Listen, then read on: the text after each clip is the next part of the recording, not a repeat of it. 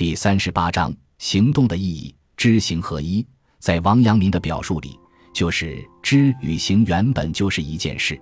王阳明用知行合一这个概念，推崇的是强烈的行动性，也可以说是强烈的实用性。不管什么学说，学习之后必须学以致用，否则再好的学说也毫无意义。这就是王阳明心学关于做人的第四个法则——行动法则。王阳明心学，如果以学术的角度看，有很多地方不合学理，也有一些地方自相矛盾。但为什么那么多年来一直影响着中国人的精神，甚至在日本明治维新时代影响过日本人的精神？原因也许在于王阳明心学推崇知行合一，推崇行动性。虽然一些说法并不严谨，但是非常实用，而且打动人心，所以能够一直鼓舞激励人的精神。另外一个重要原因在于，王阳明和其他理学家都不一样，他不仅有学说。有讲学，还有事功，有具体的政治业绩。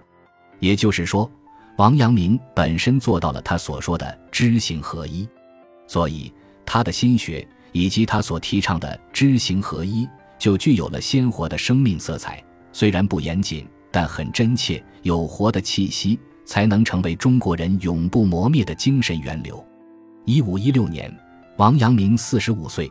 当时主管兵部的大臣王琼推荐王阳明为督察院做迁都御史，巡抚南安、赣、州、汀、州、漳州等地。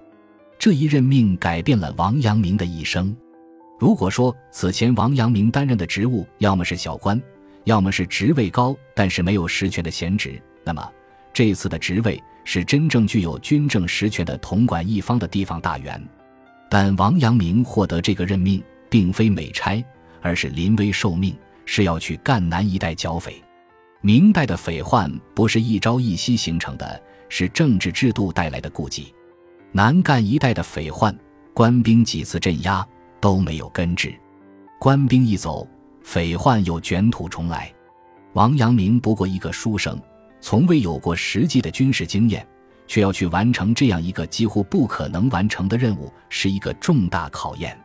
那些对他的心学不以为然的人，也以看戏的姿态等着看王阳明会如何去完成这样一个艰巨的任务。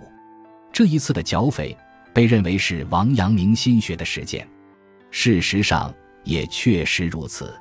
一五一七年正月，王阳明到达赣州，首先发布巡抚南赣亲奉敕谕通行各属。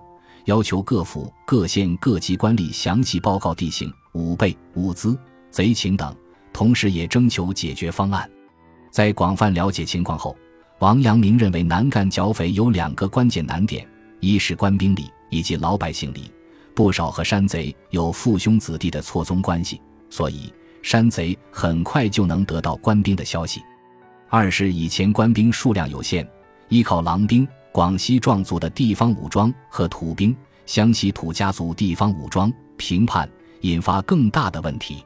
这些地方武装战斗力虽然比官兵还强，但纪律性很差，对百姓的骚扰甚至比山贼还要厉害。因此，王阳明确定了两个核心措施：第一，建立民兵，拥有自己的精悍部队，不再依靠以前的狼兵和土兵；选拣民兵。这篇公文。记录了选拔和操练的流程，显示了王阳明在建立部队上的才华。有学者认为，王阳明是中国团练的始祖，民兵的创始人。后来曾国藩建立湘军，应该受到了王阳明的启发。第二，建立十家排法，相当于保甲制度，也有一点点类似于现在的居委会制度。通过十户居民编为一组，建立一种连带责任的管理体制。把每一户的信息详细登记，每一户每一天的活动详细报告。一旦发现私通土匪，同一组的居民要负连带责任。